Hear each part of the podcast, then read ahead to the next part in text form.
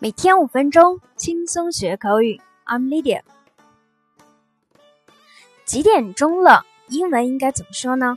相信大家都能够说出 What time is it？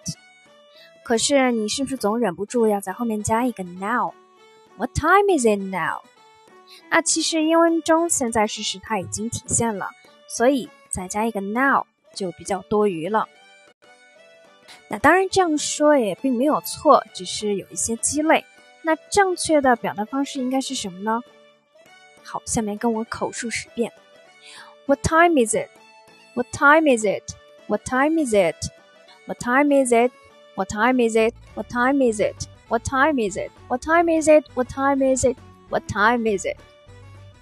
OK，那什么时候我们可以加 now 呢？那当你在问。跟你所在地有时差的地方的时候，这个时候才会加 now。那比如说你在北京，然后要问摩洛哥现在的时间，你可以说 What time is it in Morocco right now？现在摩洛哥是什么时间呢？What time is it in Los Angeles now？洛杉矶现在是什么时间呢？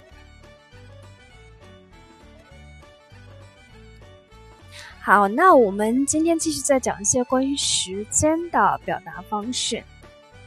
那第一个，big time。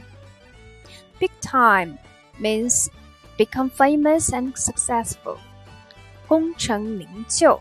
那它常用的一些搭配有 hit the big time or make the big time。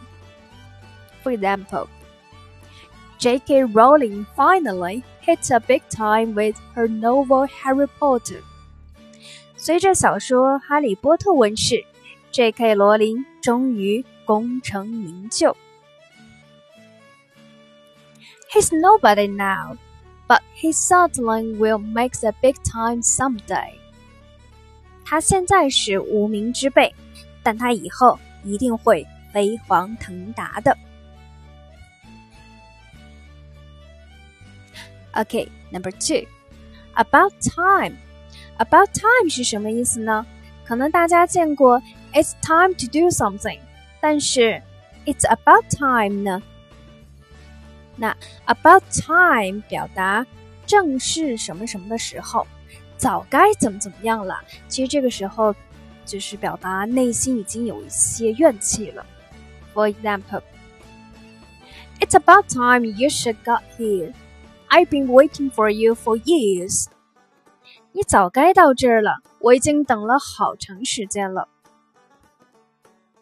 It's about time you should get a job。你早该找份工作了。Kids, stop running around. It's about time to go to bed. 孩子们，别到处乱跑了，该睡觉了。